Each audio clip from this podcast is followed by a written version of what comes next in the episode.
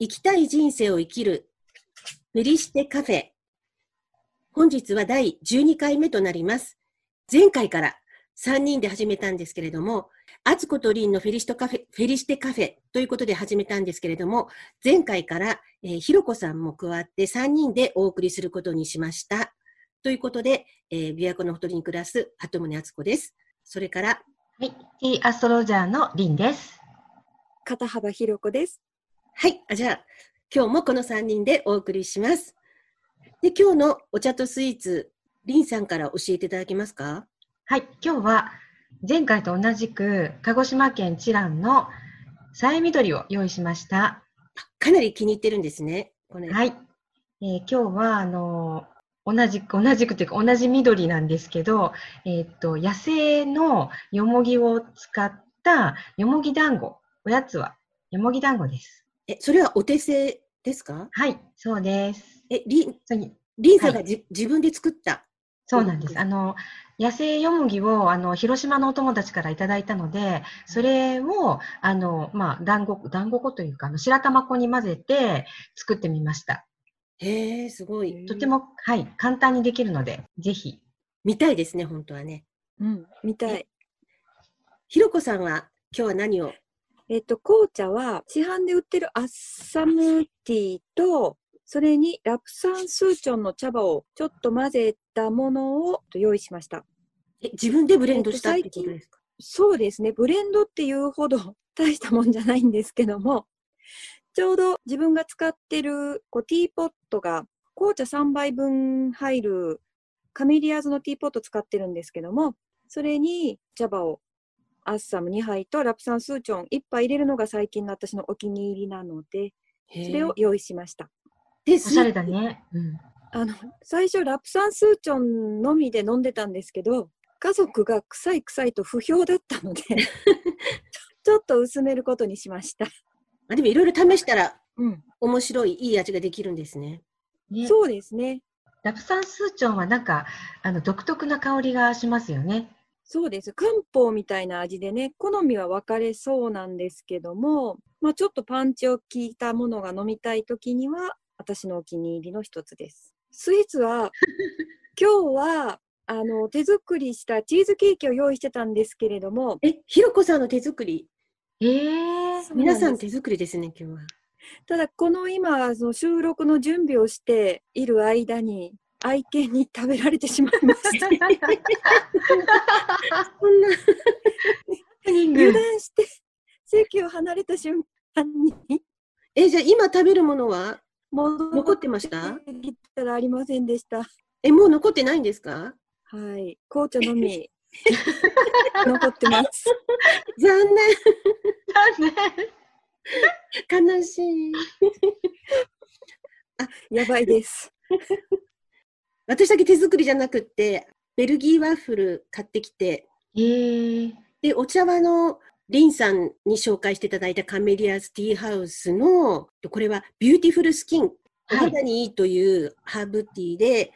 バラの花みたいなのとかいろいろ入ってるんですけれども、それをいただいてます。はい。この間皮膚科に行ってきたところなので、お肌に良いお茶を飲んでます。はい。ありがとうございます。はい。えーそれでは、近況報告から入りたいなと思います。はい。えー、前回はさそり座満月だったので、えー、そこからの振り返りをしたいなと思うんですけれども、その時のテーマが、えー、今までのネガティブパターンとの決別。自分の気持ちに正直に生きるっていうのがお題だったんですけれども、皆さんそれぞれどんな感じでしたか？あ一応、リンさんに言われた通り、ノートに自分のネガティブパターンを書き出してみました。ひろこさんは？私も書き出してみました。はい。あつこさん、どんなネガティブワード出てきました？そうですね。自信が持てないとか、自分はこれは苦手だって思い込んでいたりとか、はい。例えば、まあ、あの、料理が下手だって自分で昔から思ってて、その思い込みから抜け出せないとか、その例えば経済的に豊かになりたいけれども、経済的に成功すること、自分が成功することを心の底から信じられないっていうような、なんかそういう自信のなさっていうのが全部キーワードかなって思いました。おひろこさんは？私は何かを始めるときに、それについてのこうプラスの面とマイナスの面を両方考えすぎてしまうところがあって、そのもともとそのマイナス面っていうのは何が起こってもこう、どう対処できるようにという、こうポジティブな目的でのあえてのマイナスを考えるんですけども、逆にそれを考えすぎてしまって、行動を起こせなくなるっていうのが私のネガティブパターンかなと気づきました。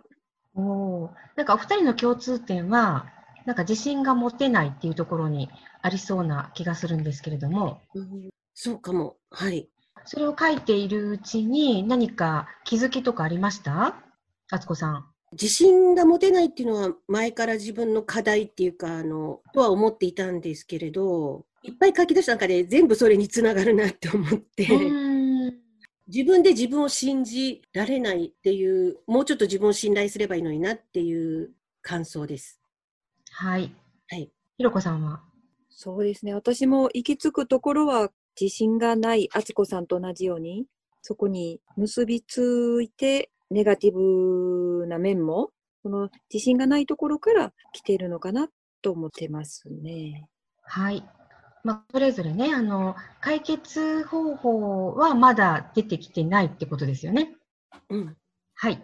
でもいいんです。解決方法を見つけるためにあの書いていただいたんではなくて、自分の中のそのネガティブワードを意識してもらうっていうのが前回の満月の目的だったので、で実はその満月から新月っていうのはそぎ落としの時期なので、それを出してもらうことによって、まあ、お月様の力を借りて、それをこう、削ぎ落としていくっていう作業が行われているので、またね、今回の新月とテーマをつなげていただいて、何かね、新しい発見があると思うので、楽しみにしていてください。はい。はい。とでは、今日は双子座の新月ということで、双子座のお話をね、最初にしたいと思います。はい、夜空の双子座を見ていただくと、えカストルとポルックスっていう、まあ、名前がついてるんですけれども、先生術的には今ね、双子座の季節なんですが、実際にこの双子座が見える、夜空に双子座が見えるのは、ひな祭りの頃です。なのでタイムラグがあるんですね。その頃に真上を、夜ね、真上を見上げていただくと、明るい 2, 2つの星が仲良く並んで輝いているのを見ることができます。左側が弟ポルックス、右側がお兄さんのカストル。ギリシャ神話では白鳥の姿に化身したゼウスとスパルタ王妃レダとの間に生まれた双子と伝えられています。弟のポルックスは神の血を受け継ぎ、ボクシングが得意で不死身。カストルは人の血を受け継ぎ、乗馬の名手で戦術家。二人は様々な冒険に出かけ、武勇伝を残すのですが、ある日、人の血を受け継いでいるカストルは命を落としてしまいました。で、仇討ちをしたものの、弟のポルックスは兄の死を受け入れられず、ゼウスに自分も死を賜り、兄と共に過ごしたいと願い出ます。ゼウスはその兄弟愛に感じ入り、一日ごとにあの世とこの世で二人が過ごせるように、この双子を星座にしたそうです。はい。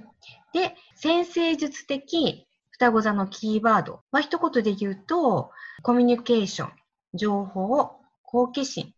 多彩なスキルっていう風になっています。で、えっと、前回からそれぞれの双子座のお話をしてるんですけれども、えっと、皆さん12星座全部その人の本質として持っています。で、その中の、えー、まずはね、あつこさんの双子座を取り上げてみたいと思うんですけれども、えー、フットワークの軽さとお話上手が魅力。言葉をいくらでも生み出せるので、ライターやジャーナリストに向いています。いろいろなことにチャレンジでき、もしかしたら2つ、3つの肩書きを持つこともあります。年を重ねるほどによりどころとなる場所で仕事をしたいと思うようになるっていうふうに出てきたんですけれども、いかがですか、あつこさん？2、3の肩書きを持つっていうのはいいなって思います。あの昔からそういうのがいいなと思ってたので、あ若い時はこう移動するのが好きで定住しないのが好きだったんですけど今はすっかり定住してしまってどこにもあんまり移動したくないのですごく納得できます。はい。じゃひろこさん。はい、ひろこさんの双子座はというと、ひろこさん自身が受けた知的な教育知識を生かした仕事をするようになるでしょう。そして、社会貢献にそれがつながっていきます。で、マスメディア、教育、企画などを得意とする。好奇心旺盛で、興味の先にある情熱が仕事となるかも、となっていたんですけれども、いかがですか？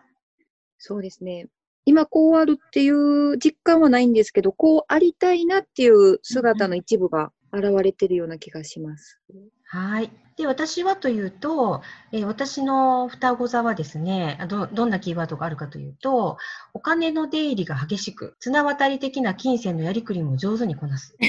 ちょっとあの笑ってしまうんですけれども、あのああその通りだなと思います。で、えっと、事務ワークや知的な収入源などを持ちやすく、話術を生かした収入の道も開かれて、開かれていくでしょうってなってるんですけれども、なんとなくね、あそんな感じかなっていうふうに思っています。はい。えー、では本題に入りたいと思うんですけれども、5月23日、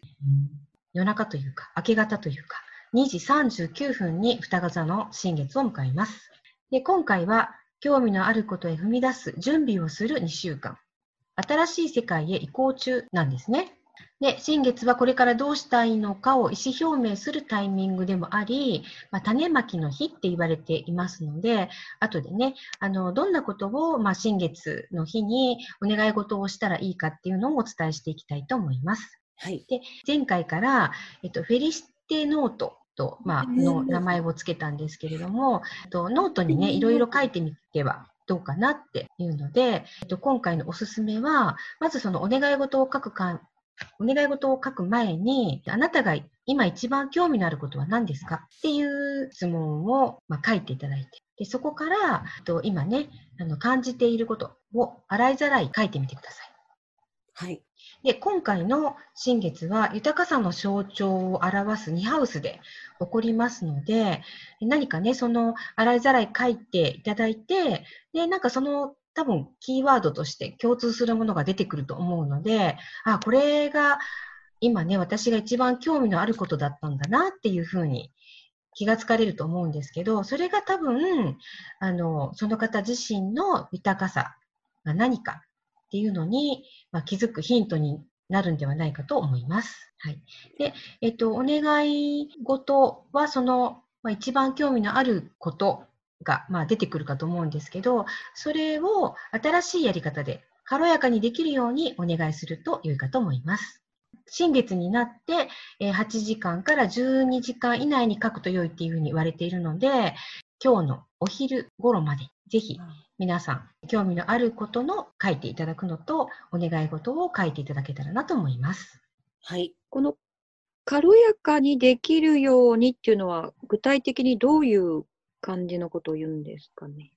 えっ、と、例えば、あすこさんの興味のあること何ですか？私は最近、ポッドキャスト、これ以外にもやっているので、ポッドキャストの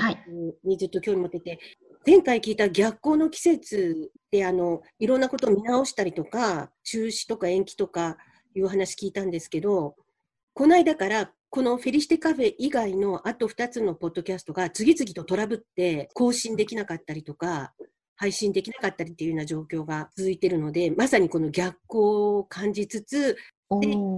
なので、えーと、この新月の日にはこのポッドキャストがうまくできるようにっていうのをお願いしようかなって今考えてたとこだったんですけど。あはい、はい。で、あの、例えばその、ポッドキャストを、これからどんなふうに、あの、敦子さんしていきたいなと思っていますか？いや、とりあえずその技術的な問題で、いろいろトラブってたので、はい、それがスムーズに、まあ自分がいろいろ調べて、どうやったらきちんと配信できるかっていうような知識も得た上でなんですけども、そこからとりあえずかなって今は思ってるんですけれど。はい。はい、あじゃまあ例えばなんですけど、そのポッドキャストを、まあ、どんなふうにこれからやっていきたいなっっていうふうに、どんなふうにやっていきたいかなっていうふうに考えたときに、えっ、ー、と、この、あの、今回の新月では、新しいやり方でやっていった方が、あの、いいっていうふうになってるんですね。なので、例えば、今までと同じような、あの、ポッドキャスターのやり方を変えるっていうわけではなくて、あの、配信の仕方を変えるっていうわけではなくて、その、まあ、内容であったり、その方向性であったり、それをな何か、まあ、リフレッシュさせる。新しくさせる。それは新月の後に、はいいうことを始めるといいということなんですね。はい。で、それも軽やかに、まあ、できますようにっていうふうに書いていただくと良いかなと思います。はい。ひろこさんは？ね家で何かものづくりをすることに今は？はい。じゃあ、その、えっ、と、興味があることを、あの、同じやり方ではなくて、新しいやり方でするとしたら、どんなやり方があるかなっていうふうに想像してみてほしいんですね。で、それを軽やかにできるようにお願いするといいかと思います。ああ、なるほど。まあ、今は思いつかないけども、ちょっと考えてみて、うん、ちょっとまた新月の時に。はい。あそうそう。それを、新しいやり方も、まあ、その、なんか感じていることを洗いざらい書くっていうことをやってたり、えっ、と、まあ、本当の豊かさは何かっていうところに焦点を当ててもらって、いろいろ書いてると、あ、これがもしかしたら新しいやり方かもっていうのが出てくる可能性もあるので、ぜひ、あの、ワークとしてやってみてください。はい。はい。で、えっと、この実際の、あ、実際に双子座の扉が開くとどうなるのかっていうことなんですけれども、えまあ、いろいろある中で、シンクロニシティが起こりやすくなるっていうふうに言われてるんですけれども、えっと、これまでのフェリシティカフェの中で、えっと、あつこさんとお話をしているときに、大体そのテーマのお話をする前に、すでにあつこさんがその体験をしているっていうことに、私は気づいてしまったので、え今回ももしかしたらあつこさんは、すでにあの双子座の扉が開いて、何かね、えっとシンクロニシティ的なことが起こっているのではないかと。ちっちゃいことはいっぱいあるんですけど、例えばあの、さっき言ったポッドキャスト、これとは別のポッドキャストで、海外の高校の頃に知り合ったペンパルの話とかをしたんですけれども、全然最近 SNS ずっと放置状態だったのに、あのブックカバーチャレンジとか、アルバムカバーチャレンジっていうのが回ってきたので、久々にそのアルバムカバーチャレンジっていう投稿をしたら、それを見た昔のペンパルがコメントして連絡してくれたんですね。で、それがまさにその、ポッドキャストで話した直後にその人からコメントが入って、で、それで何年ぶりかビデオチャットしようという話になって、ビデオチャットしてとかいう、それでどんどんつながっていって、なんか話題に出した人が、まその直後に連絡してくれるとかね、そういうのがいくつかつながってて、ちょっと嬉しいシンクロニシティかなって思ってるんですけど、いや、あの、やっぱり怒ってるでしょ？すでに。そうなんですかね。はいこ。れ、双子座のテーマと合ってるのかどうかわからないんですけど、はい。双子座のテーマと合ってるんですよ。あの、さっきもね、あの、お伝えしましたが、必要な情報をベストタイミングで手に入れることができる。で、何かね、あの、敦子さんにとって必要な情報がベストタイミングで来てましたよね。はいえっと、もう一つ、同じアンテナを持った友人が増えるっていうキーワードもあるんですけど、それもすでに起こってますよね。あそうですね。同じ、私が好きなアルバム、同じアルバム好きな人から久々に連絡来たので、はい、盛り上がりました。はい。えーなので、まあ、私も、えーひろこさんも、まあ、こういうことがね、新月以降に起こってくることを願って、はい。これから2週間過ごしたいかなと思うんですけれども、えっと、これから2週間おすすめのアクションっていうところで、えっと、それぞれお二人に選んでいただいたんですね。えっと、あつこさんからじゃあ、リンさんのおすすめアクションの中から私の心に響いたのは、若い人の意見を聞いてみるっていうのと、あと、自分にとって価値があると思えるオンラインセミナーやワークショップに参加するというこの2つ。はい。はい。ぜひ、行動に移してみてくださいね。はい。あ、今、あの、大人気の人気急上昇の古典ラジオっていうポッドキャストがあるんですけれども、それの,、はいオンラインこう、オンライン交流会に前回参加して面白かったり、あと、あの、東京で、あの、時々定期的にミーティングをしている、それは有料ですけども、あの、会員制の組織みたいなのに入ってるんですけど、関西に住んでるので、定期的なミーティングに参加したことがなくって、後日映像を配信されたのを見てただけだったんですけどもね、今回のコロナのおかげで、それがテレビ会議で行われることになったので、リアルタイムで参加できることになったので、ちょっとワクワクしているとこです。えー、ひろこさんは？私は SNS 上やメディアの噂話から遠ざかる。それと、普段食べたことがないものを食べ、新しい感覚を取り入れる。はい。最近こう、これ食べてみたいなとかっていうのあります？最近ね、このステイホームで、あの、お店が閉まってるんですけれども、うちの近所はですね、飲食店が多くて、その飲食店が、あの、店先で、あの、パラソルを広げて、お弁当を売ってるところがたくさんあるんですね。なので、今までこう、お店の中でしか食べられなかったものがたくさん店先に出てるので、今まできっかけがなかったものを食べるチャンスが増えたような気がしているので、これをきっかけにね、ちょっと新たな食べ物に手を出してみたいと思います。はい。じゃあ、あの、報告 楽しみにしてます。食レポ。はい。えっと、では、あの、おすすめの香りをお伝えしたいなと思います。まあ、ラベンダーなんですけれども、双子座っていうとピンとこないかもしれないんですけれども、あの、まあ、今の季節、ね、なんかこういう状態なので、まあ、眠れないっていう方の声も聞いたりとか、やっぱりなんとなくこう外出した時に緊張してしまうっていうふうにお聞きすることが多いので、あの夜ね、寝る前に、あのちょっと、まあ、マグカップにあのエッセンシャルオイルを落としていただいて、お湯の張ったマグカップにエッセンシャルオイルを落としていただいて、枕元に置いていただいたりすると、まあ、不安や不安な気持ちをね、和らげてくれるかなと思います。ちょうど今咲いてますね、はい、ラベンダーの花が。あ、そうですか。あ、うち、うち、ね、はい。いやいやいやいや、咲いてると思います。あの、うちは実は枯らしてしまったので、ラベンダーの花を。ちょっとドキッとしました。はい。まあ、あの、よくね、知られた香りなので、あの、取り入れていただけたらなと思います。えで、双子座の新月のまとめとして、フットワークを軽くするっていうことと、チャンスの波にタイミングよく乗るということ、というふうにリンさんに教わったんですけども、あの前回も聞いた通り、あの惑星がいろいろ逆行中なので、見直しを迫られるような出来事が起きるかもしれないということなんですが、私はすでにポッドキャストの なんか技術的な問題で見直しを迫られてるんですけども、